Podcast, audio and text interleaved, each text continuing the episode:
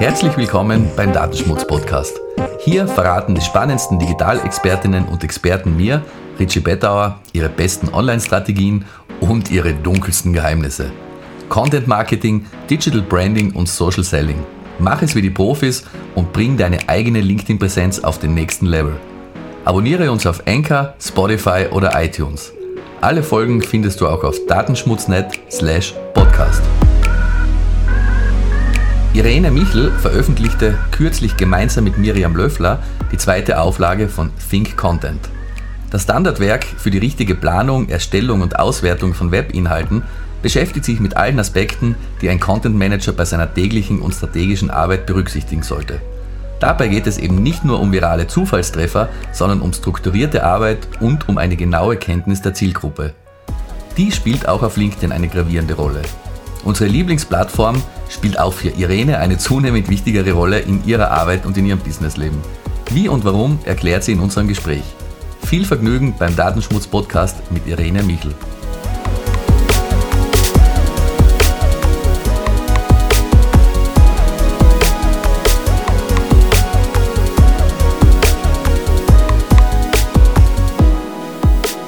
Liebe Irene, ich freue mich sehr, dass du heute bei mir zu Gast bist in der LinkedIn-Show. Dafür gibt es mehrere Gründe. Wir kennen uns schon länger von, von verschiedenen Konferenzen. Du hast ein sehr erfolgreiches und sehr bekanntes Buch zum Thema Content geschrieben, das jetzt gerade in einer Neuauflage rausgekommen ist. Aber bevor wir über dieses Buch sprechen, ähm, stell dich doch mal vor, wie ist, wie ist dein Background? Was, was hat dich in die Online-Marketing-Web-Szene gebracht? Mein Background. Also ich komme äh, von meinem ersten Studium aus Marketing- und Managementberatung, habe dann jahrelang in, an Hochschulen in Marketing und Kommunikation gearbeitet, auch die Leitung übernommen und mit meiner Selbstständigkeit wollte ich mich ursprünglich als Social Media Strategin ja, berühmt machen, nein, einfach arbeiten. Und dann ist mir mein, mein Studium der Content-Strategie untergekommen in Graz, FH Joanneum.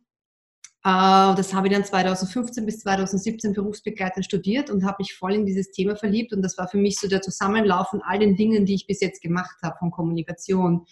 Ich bin ja schon in den 80ern bei uns zu Hause am Computer gesessen, ja, also ich bin damit aufgewachsen. Ähm, ich habe das Kreative, ich habe das Unternehmensberatungstechnische drinnen, es geht um Change Management, ja, also es, es tut sich einfach alles in dieser Content-Strategie zusammen.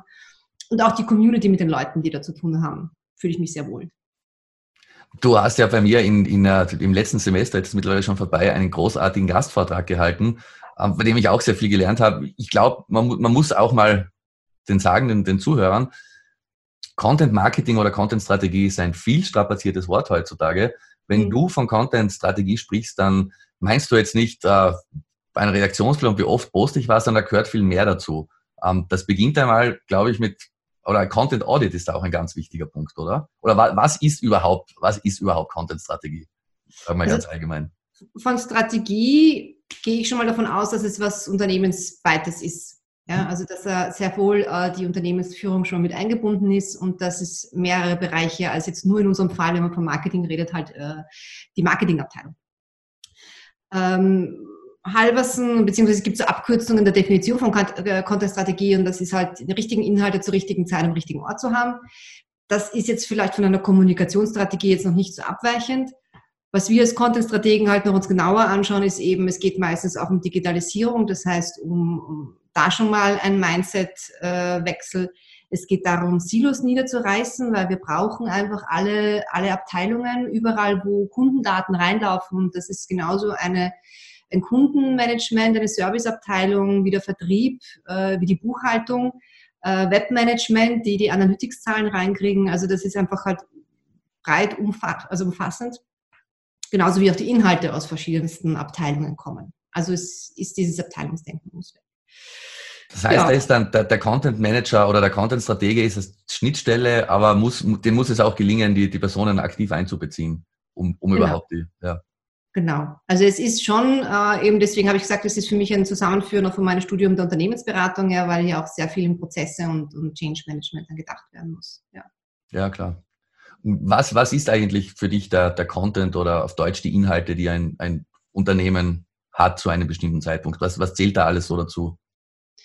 Also das sagen wir so, das, was ein Unternehmen haben sollte, den richtigen Content, der unterstützt die Unternehmensziele, das sind wir wieder eben bei der Unternehmensstrategie, äh, der unterstützt ähm, die, das Markenimage, also wie man nach außen wirkt und äh, ganz wichtig halt die Bedürfnisse der Zielgruppe. Also wenn ich einer Zielgruppe, ja, wenn ich die nicht erreiche mit meinen Inhalten im Sinne von, die fühlen sich bei mir gut aufgehoben oder wertgeschätzt oder als Problemlöser, ja, dann, dann gehen sie zu jemand anderem. Das also heißt, man, man, könnte, man könnte sagen, es gibt einen, keinen für sich alleinstehend guten Content, sondern das ist immer in Relation zur Zielgruppe, was da wirklich jetzt passend von in Frage kommt. Genau, ja. dass man sich auf die konzentriert und eben auf deren ihre Bedürfnisse und Problemstellungen und deren ihre Ziele halt einfach eingeht, um sie bestmöglich abzuholen. Und das wäre dann sozusagen die, die Planungsphase oder die Strategiephase. Und dann schreibst du in deinem Buch aber auch sehr viel über die, über die praktische Umsetzung. Wie, ähm, wie finde ich als Unternehmen überhaupt Themen und, und wie setze mhm. ich die dann auch um? Was, was hast du da so für Tipps, gerade vielleicht für, für BUs oder kleinere Unternehmen, die, die keine Kommunikationsabteilung haben und die da mit den Ressourcen auch, auch relativ schwach besetzt sind oder das zumindest häufig denken, auch wenn es mhm. gar nicht immer unbedingt so der Fall ist? Also äh, äh, zuhören, ja, sowohl beim Kunden zuhören, weil die Fragen, die dort gestellt sind, sind zum Beispiel eignen sich schon hervorragend wieder als Blogposts rauszuwerfen oder auf Social Media zu beantworten. Dann wird man wieder als Experte wahrgenommen, die anderen, die Kunden fühlen sich wieder aufgenommen. Also da findet man was. Man findet aber auch im Haus, wenn man eben zuhört, ja, was gibt's denn für Neuerungen? Ähm, was gibt's denn? Also ich, ich habe ja eben an Fachhochschulen gearbeitet, ja. Es ist ja unglaublich, was da an Potenzial an Projekten schlummert, die wir in der Marketingabteilung ja so gar nicht mitbekommen haben, weil keine Ahnung, wie viele Bachelorarbeiten geschrieben werden, wie viele Masterarbeiten geschrieben werden und wie viele Forschungsprojekte dann auch im Haus stattfinden. Da sind aber einige, die sehr wohl Potenzial haben, ähm, nicht nur in der Wissenschaftscommunity interessant zu sein, sondern auch für eben potenzielle Studierende als Kommunikation. Also hier einfach zuhören, äh, Kanäle finden, wie man halt an die Leute, an die Geschichten rankommt.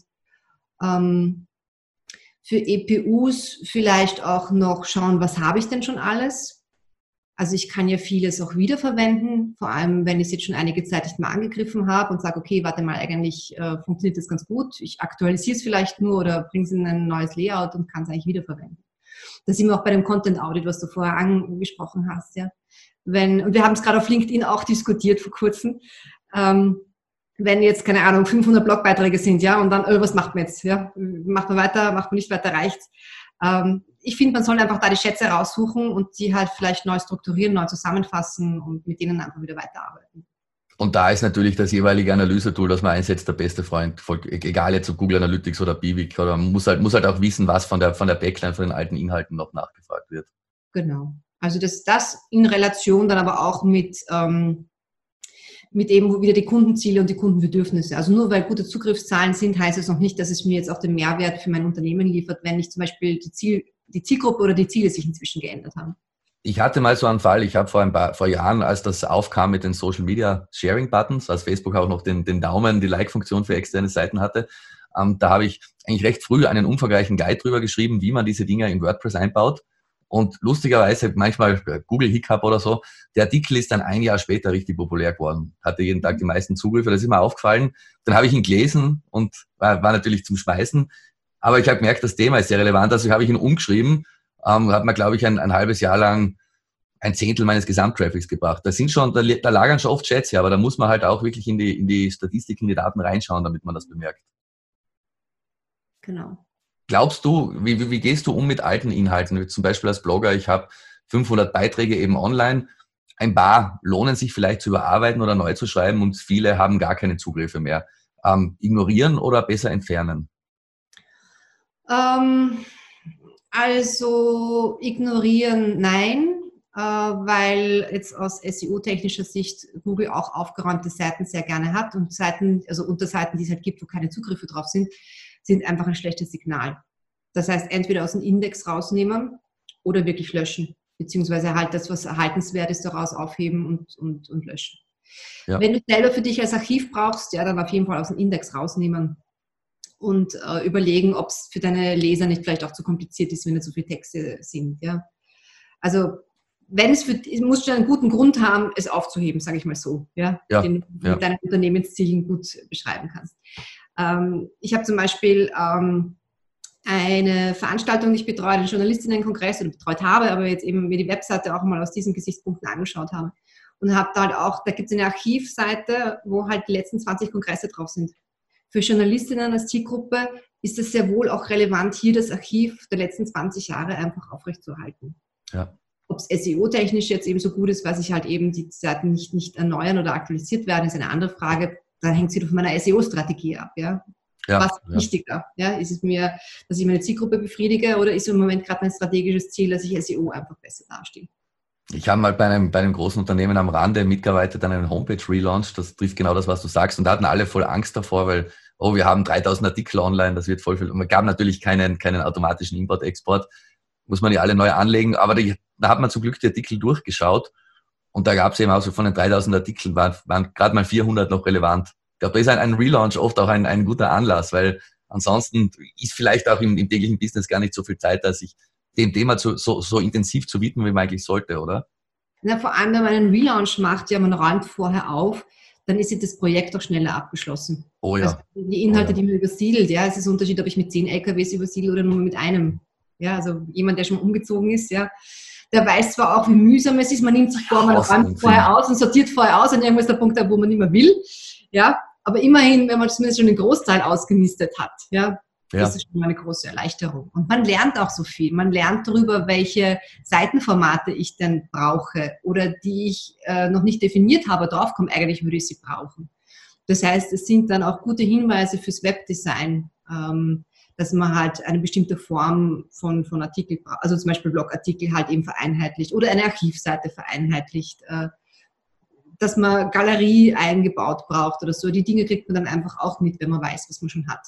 Ja, ja, und wenn du sagst ja auch, jetzt, wenn man jetzt sozusagen diesen Ist-Soll-Zustand mal erhoben hat, man hat einen, einen klaren Plan drüber, dann schreibst du in dem Buch natürlich auch drüber, wie man als Unternehmen damit umgeht, mit, dem, mit dem Produzieren und Planen der Inhalte in, in Form von Redaktionsplanung und so weiter. Was mhm. sind da die, die wichtigsten Punkte für dich? Uh, für mich ist das Wichtigste, von groß auf klein zu planen. Also, dass man sich immer einen Jahresplan überlegt und das sind dann mal so die, die, die großen Events drinnen, ja, was, wenn man auf Wessen geht, wenn man ähm, Jubiläen hat, äh, Tage, die man vielleicht auf Social Media besonders hervorheben möchte, wie den Umarm Tag der Umarmung oder irgend sowas, was halt auch passt, ja, dann kann ich mir das schon mal überlegen und gewisse Dinge wiederholen sich ja ständig, ja, das heißt, ich kann das ja auch wieder hernehmen. Und dann breche ich breche es halt runter, je nachdem, wie, wie ähm, wie häufig ich publiziere. Also wenn ich Social Media mache, dann äh, bin ich irgendwann halt bei einer Wochenplanung. Wenn ich blogge, dann reicht eine Monatsplanung. Und, also ich gehe halt eben vom Jahresplanung, dann schaue vielleicht noch ein grobes ein halbes Jahr, aber ich würde dann sagen Quartal. Ja, und dann breche ich es runter auf Monat. Weil ich muss ja auch in der Produktion, hilft mir das ja auch, wenn ich weiß, was so die nächsten Monate kommt. Dann kann ich ja auch schon Synergien in der Produktion nutzen ich kann einmal ein Fotoshooting machen, ja, und äh, mit äh, einmal den Fotograf oder die Fotografin holen und dann die Fotos für die nächsten drei Monate abdecken, ja, stelle es immer wieder jemanden zu holen. Ähm, oder auch, wenn ich Fotos recherchiere oder Texte recherchiere und ich bin in einem Thema schon drinnen, dann mache ich doch gleich äh, den Blogpost und das Social Media Post dann dazu und, und überlege halt, ob das Newsletter reinkommt. Also wenn ich das alles weiß, kann man viel effizienter arbeiten. Ja, ja, auf jeden Fall. Du hast auch gerade angesprochen, es gibt die Social Media Kanäle heutzutage, je nach Unternehmen, wahrscheinlich unterschiedlich gewichtet, welcher, welcher Kanal eine große Rolle spielt. Ähm, wie siehst du so die Aufteilung für mich als, als, als Oldschool-Blogger? Für mich ist die eigene Webseite eigentlich immer der zentrale Content-Hub und die Social Media Kanäle sind Erweiterungen dazu. Wie, wie siehst du das? Also nachdem wir ungefähr derselbe Jahrgang sind, sehe ich sehr ähnlich. Ich meine, man muss es sich einfach bewusst sein, ja, dass ich meine eigene Website oder mein, mein äh, einfach besser kontrollieren kann, ja, als äh, wenn ich auf mhm. anderen Plattformen bin. Ja. Aber ich schließe jetzt nicht aus, dass es für manche Unternehmen und ihre Unternehmensziele durchaus mehr Sinn macht, sich auf Social Media alleine zu bewegen. Gerade für EPUs kann es vielleicht eine gute Alternative sein, ja, dass sie sich vielleicht eine Google ist, man kann ja in, in ähm, Google Business ja auch so eine Mini-Homepage quasi mhm. anlegen. Gar nicht schlecht, das haben, das haben ja. sie nicht ausgewählt. Ich war überrascht. Also so, ja, für kleinere Homepages das ist eine gute Alternative zu WordPress.com, eigentlich die viel bessere meiner Meinung nach. Genau, also wenn ich schon wenig Zeit habe und wenig Kanäle, dann fokussiere ich mich halt eben auf die Kommunikation, äh, auf einen Kanal und, und äh, schaffe es halt nicht dann auch die, die Webseite zu betreuen oder, oder ja. ja. Wenn ich aber wieder die, den, den Anspruch habe, äh, mein Wissen herzuzeigen, dann werde ich eher das Wissen auf meiner Webseite stellen und dann dorthin streuen und halt eben dann, also, also quasi einen Wissenshub zu haben. Genau. Das lässt sich nicht verallgemeinern oder verteufeln, ja, sondern es hängt wirklich davon ab, für, wofür Sinn macht. Also ich sage jetzt mal Friseur zum Beispiel, ja, ist gut, eine Seite zu haben, wo man Telefonnummer und Öffnungszeiten nachschauen mhm. kann. Aber was ich dann an Bildern oder so oder wie, wie dann jemand arbeitet oder so, das kann ich mir genauso auf Instagram anschauen und mir ja. das dann integrieren auch in die Webseite. Ja, ich muss das dann nicht dann noch doppelt machen. Stimmt, da geht es eigentlich immer nur darum, dass die passenden Informationen zu den Kunden kommen oder dort, dorthin kommen, wo sie sind. Genau. Sagen wir mal im Optimalfall, wir haben, äh, wir haben einen soliden Content Audit durchgeführt, wir wissen, was unsere Zielgruppe will, wir haben eine, eine Redaktionsplanung. Ähm, was können denn so KPIs sein in der, in der Content-Strategie, in der Auswertung der eigenen Inhalte? Hm, also Sie orientieren sich einmal an den Unternehmenszielen. Wir wissen natürlich auch, dass sich nicht alles eins zu eins messen lässt. Also dass jetzt der Umsatz nicht sich unbedingt eins zu eins dann über, über Social Media äh, äh messen lässt, aber dann versucht man eben Hilfskennzahlen zu definieren. Ja? Ähm, wenn man jetzt von einem Sales Funnel ausgeht, also mit, mit ich, ich generiere E-Mail-Adressen und dann halt eben immer weiter, bis die, also die, die Leute kommen dann in diesen Sales Funnel immer weiter runter, bis sie halt äh, werden mit, von mir mit Informationen weiter bestückt, bis sie irgendwann mal sagen, so jetzt möchte ich kaufen. Ähm, da tut man sich schon leichter dann zu messen, ja. Und da kann man sagen, okay, von Social Media kann man so viele Mal, dass ich die E-Mail-Adresse, weil das kann ich nachverfolgen, wer, von wo die Leute auf meine Webseite gekommen sind. Ähm, zumindest die Anzahl äh, der, der, Zugriffe und kann halt da dann so Prozentzahlen davon ableiten, ja. ja. Also ich würde ich würd eher schauen, dass ich halt, ähm, wenn ich es nicht direkt messen kann, eben Hypothesen aufstelle mit, mit Kennzahlen und äh, die halt dann beobachte, ja, und schaue, ob sich, ob sich, ob sich quasi hinten raus was tut, ja, wenn ich, wenn ich in der Kennzahl was drehe. Ja. Also wichtig, strukturiert zu arbeiten eben mit, mit Hypothesen und. Ja, und nicht nur ja. die Kennzahl zu definieren, sondern auch zu beobachten. Ja, und auch vor allem die, die Veränderung und das Delta, das machen viele falsch, finde ich. Die, die schauen bei Analytics rein und freuen sich, oh, ich hatte heute X, das sagt relativ wenig aus ohne, ohne Relation zu Aktivitäten und Kennzahlen.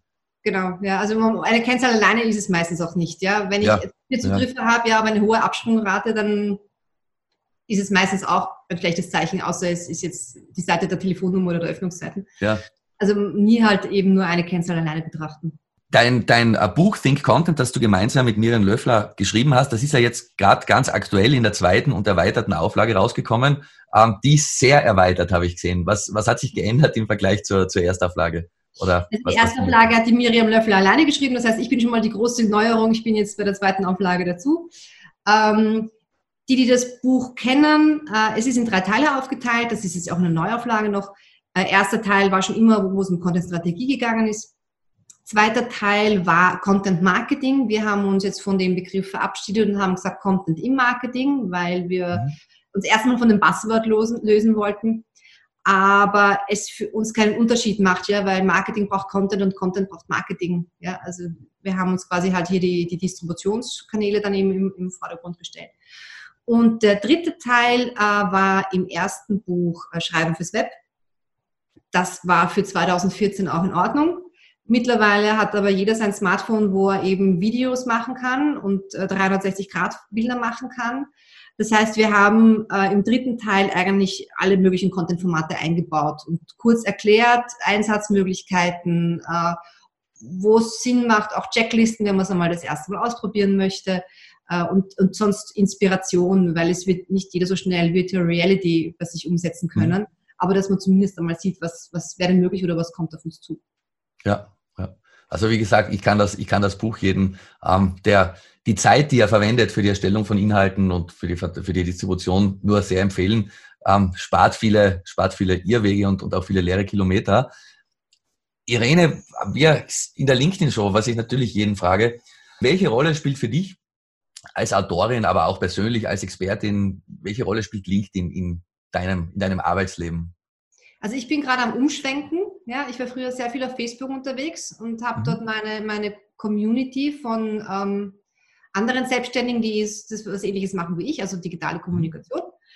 Ähm, was aber mit, und das hat wirklich auch mit dem Buch zu tun, ja, ähm, seitdem die ersten Besprechungen, Rezensionen oder Hinweise auf das Buch auf LinkedIn aufgetaucht sind, ja, habe ich eine Zeit lang fünf, sechs qualitative äh, Kontaktanfragen pro Tag gehabt. Ja? Also es ist wow, extrem ja. gestiegen. Ich habe immer noch äh, so zwei bis fünf Ähm, also seitdem engagiere ich mich auch selber mehr. Mhm. Klar, weil ich einfach halt sehe, dass das, dass da und äh, habe ich auch entschlossen, was ich bei Facebook nicht mache, alle Kontaktanfragen anzunehmen. Bis auf jetzt, wo ich das Gefühl habe, okay, da geht es jetzt nur um Keilerei. Aber ähm, weil potenziell wir von dem Buch wissen, dass äh, Zielgruppe von Einzelblogger bis hin zu großen Unternehmen dieses Buch nutzen. Ähm, das heißt, insofern als Autorin sehr wohl meine Zielgruppe sehr breit ist. Und deswegen nehme ich hier die Kontaktanfragen an, um halt eben auch, ähm, ja, wenn ich da mal mehr auch vom, veröffentlichen möchte auf, auf LinkedIn, halt auch die Reichweite dann gut zu bekommen. Ja, ich glaube, da sind wir beide auch relativ allein. Ich sehe das eigentlich genauso wie du. Also abgesehen von den, von wo klar ist, das ist ein pakistanischer SEO-Spammer, der, der will WordPress-Seiten um, um 7,50 Dollar mitprogrammieren. Ähm, bei allem anderen, man, man kann es ja letztendlich nicht wissen. Ähm, und ich glaube, lieber, lieber ein bisschen Vertrauensvorschuss. Wenn dann jemand lästig ist oder nervig oder sich im Nachhinein als, als Sales-Posten nimmt, kann man immer noch. Ist ja keine, ist ja keine Freundschaft für die Ewigkeit sozusagen. Ja, ja. Und wie sind so deine Erfahrungen mit, mit Content-Formaten oder mit Inhalten auf LinkedIn? Da gibt es ja auch eine recht breite Klaviatur von Video, Bild, Text, Dokumenten. Was, was funktioniert hier auf der Plattform gut deiner, deiner Wahrnehmung nach? Also ich, ich, beobachte es noch zu wenig, was, was gut oder schlecht funktioniert, mhm. beziehungsweise habe ich mir natürlich Vorträge angehört, wie zum Beispiel von der Britta Behrens, die du ja auch kennst. Oh ja, ähm, am 13. Februar, Masterclass in Wien. Gemeinsam. Ähm, also für mich, es ist eh sehr ähnlich, ja. Äh, originärer Text von, von, äh, von sich selber, also halt nicht, nicht verlinken nach außen, sondern was auf der Plattform bleibt, funktioniert besser. Ähm, Videos funktionieren immer besser als Bilder, Bilder immer besser als Texte. Also das ist eh sehr ähnlich. Ja? So, so sehe ich das schon.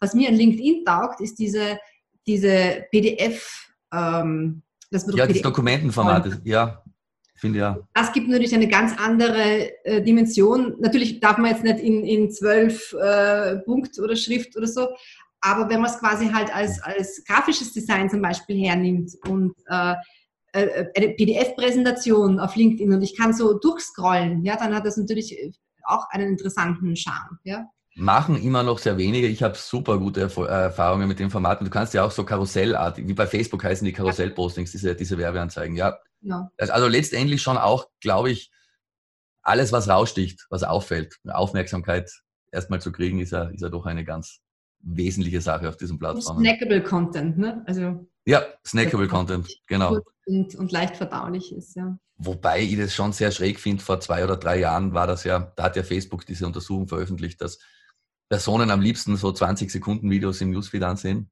Äh, allen, allen Kunden geraten, möglichst kurze Videos zu machen und dann ein halbes Jahr später zugegeben, dass sich vertan haben bei der Auswertung. aber, aber trotzdem, snackable Content ist natürlich sehr, sehr wichtig.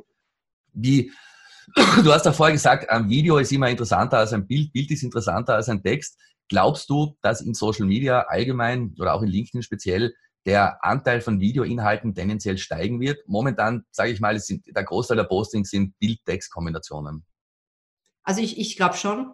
Ähm, ich sehe auch auf, auf LinkedIn jetzt immer mehr auch Live-Videos oder beziehungsweise halt nicht jetzt im Sinne von live, aber halt eben, dass ich halt äh, unterwegs bin und das Video mache und dann nachher hochstelle mhm. oder so. Ja, also dass es nicht, nicht hoch äh, ist, sondern sehr wohl auch was, was Spontanes sein kann, was ich halt einfach später hochlade.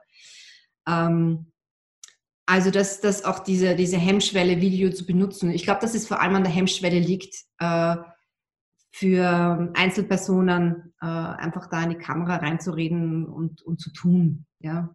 Darf nicht Absolut. Ehrlicherweise verschwindet es sowieso dann wieder in ein, zwei Wochen oder so. Ja? ja. Also man darf sich da auch nicht so viel Sorgen drum machen. Das Internet vergisst nichts. Ja, man muss es erst wieder mal auffinden. genau, genau. Genau. Und es, es, ist überall so. Ne? Man entwickelt sich ja weiter. Wenn man nie anfängt, dann hat man auch nie die Chance, genau. sich weiterzuentwickeln. FOBO ist das. Kennst du den Begriff FOBO? Nein, ich kenne ich kenn nur FOMO und, und kann mich voll damit identifizieren. Okay. Wofür steht das? FOBO, FOBO oh, heißt. Missing out, dass du irgendwas verpasst. Ah, Fear natürlich, natürlich, daneben gestanden. Uh, FOBO, FOBO heißt Fear of People's Opinion. Okay. Auch auf deinen Grund, warum, ich, warum man kein Video macht. Und ich habe da in der LinkedIn-Show die Aktion FOBO statt FOPO ins Leben mhm. gerufen. Mal schauen, wie die ankommt. Aber ist ein, ist ein ganz wichtiger Punkt, aber wahrscheinlich auch, je mehr Leute das machen, desto normaler wird es irgendwo. Was, was ich bei dem Buchschreiben auch gelernt habe oder was die Miriam einfach gesagt hat, vergiss, wenn negative Kommentare kommen. Ja? Du wirst es nie allen recht machen. Und ich glaube, wenn du mit einem Buch mit 680 Seiten rausgehst, an was du zwei, über zwei Jahre daran gearbeitet hast, ja, da nicht ein bisschen dir bewusst bist, ähm, du darfst dir keine Sorgen um die Meinung der anderen machen, was mir persönlich sehr schwer fällt, ja, aber zumindest mhm. versuchen, sagen, nein, weil sonst, sonst wäre das Ding nie in die Öffentlichkeit gegangen. Ja. Ich glaube, da muss man auch. Ja. Tage wirklich schlimm, ja. weil ich mir gedacht habe, puh, jetzt lesen es die Ersten, was passiert. Und es war Gott sei Dank die Resonanz so positiv, ja, dass ich jetzt auch, wenn irgendwann mal was Negatives kommt, ich sicher wegstecken kann. Ja. Aber ja. Dann ist die Resonanz sehr positiv gewesen und auch unter Leuten, die ich eben äh, als Experten sehr schätze ja, oder Expertinnen sehr schätze und das ist dann nochmal so ein Ritterschlag für mich. Ich wollte gerade sagen, von, von manchen Leuten kann eine negative Kritik durchaus auch ein Kompliment sein, wenn man die Hintergründe kennt. Aber ich finde ich find das Buch wirklich super toll gelungen, kann ich nur wiederholen. Ähm, liebe Irene, Abschlussfrage, da müssen alle Gäste in der LinkedIn-Show durch. Erzähl uns irgendwas, was dein Netzwerk auf LinkedIn oder zumindest der Großteil deines Netzwerkes nicht über dich weiß. Also nachdem ich ja eben gesagt habe, dass die meisten Leute mich ja gar nicht wirklich kennen auf, auf mein LinkedIn-Netzwerk, ja, ist, es, ist es sehr leicht, äh, was rauszubringen. Ähm, vielleicht sogar zwei Dinge. Das eine ist, was ich als Österreicherin immer schweren Herzen zugeben muss, ich bin mit einem Deutschen verheiratet. der aber so an der französischen Grenze wohnt, dass man fast schon als Franzose ah, Das ist ja noch schlimmer. Nein, das ist super. Bringt mich nämlich zu meinem zweiten. Äh, ich spreche fließend Französisch. Wow. Äh, äh, weil ich Au pair war. Ich spreche Spanisch halbwegs, also sagen wir so, ich kann mich, ich kann mich in der Gegenwart, Vergangenheitszeit wow. nicht mehr. Ähm, und Englisch dann verstärkt mehr. Weil eigentlich hat mich Englisch nie interessiert, mich hat Französisch immer mehr interessiert, aber jetzt merke ich halt, dass ich halt äh, sowohl bei uns im Studiengang, der jetzt komplett auf Englisch ist, als auch die Fachliteratur alles auf Englisch ist, habe ich schweren Herzens jetzt angefangen, mich doch mehr mit Englisch auseinanderzusetzen. Ja. ja, Gott sei Dank haben wir das Interview nicht in Französisch machen müssen. Ich habe es zwar vier Jahre in der Schule gehabt. ja, ja. Schöne pas. schöne, schöne, poir, ah, schöne peu pas. So heißt das, oder? Also du. Ja, nicht. Liebe Irene, vielen Dank, dass du dir die Zeit genommen hast. War ein sehr spannendes Gespräch, finde ich. Wer das Buch noch nicht gelesen hat, lesen. Gibt keine Ausreden. Thema Content ist einer der oder überhaupt der zentrale Rohstoff in der digitalen Kommunikation. Ähm, vielleicht noch, noch zum Schluss eine Frage. Wie sind denn so, du, du unterrichtest, du, du berätst, ähm, gibt es Pläne, vielleicht jetzt schon, ein bisschen früh wahrscheinlich, für eine dritte Auflage oder, oder für andere Publikationen? Also ähm, zuerst wollte ich noch deinen Zuhörerinnen und Zuhörern ja. oder Zuseherinnen und Zusehern ein bisschen die Angst nehmen, man muss die 680 Seiten nicht alles lesen, es ist mehr ein Nachschlagewerk. also keine Angst vor, ähm, vor der Masse. Ähm, ich habe mir schon gedacht, äh, also äh, du sprichst jetzt zwei Dinge an. Das eine ist eine Neuauflage zu machen, ja, wow. Natürlich, ist ja auch ganz frisch, ist ja, ist ja gerade erst rausgekommen. Aber ich meine, natürlich, ja, es ist halt ein sehr umfangreiches Buch und es ist dann schon noch sehr, sehr arbeitsintensiv, da halt eben, weil es so viele Themen befasst, es aktuell zu halten. Aber natürlich ist das Bestreben da, äh, das auch aktuell zu halten und nicht nur jetzt einmal nochmal neu aufzulegen. Und was mich schon noch reizen würde, wäre halt eben ein, ein fokussierteres, äh, auf ein Thema fokussiertes Buch zu schreiben, das halt eben keine 680 Seiten hat. Ähm, hat also ich habe schon gemerkt, ich habe viel gelernt im Buch schreiben und möchte das jetzt einfach nicht links liegen lassen, sondern noch ja, einmal in einem neuen Buch gerne schauen mal, was noch kommt. Liebe Irene, vielen Dank für das Gespräch. Gerne. Das war der Datenschmutz-Podcast. Danke fürs Zuhören. Abonniere uns auf Anchor FM, Spotify oder iTunes. Weitere Infos und alle bisherigen Folgen findest du unter datenschmutznet/podcast.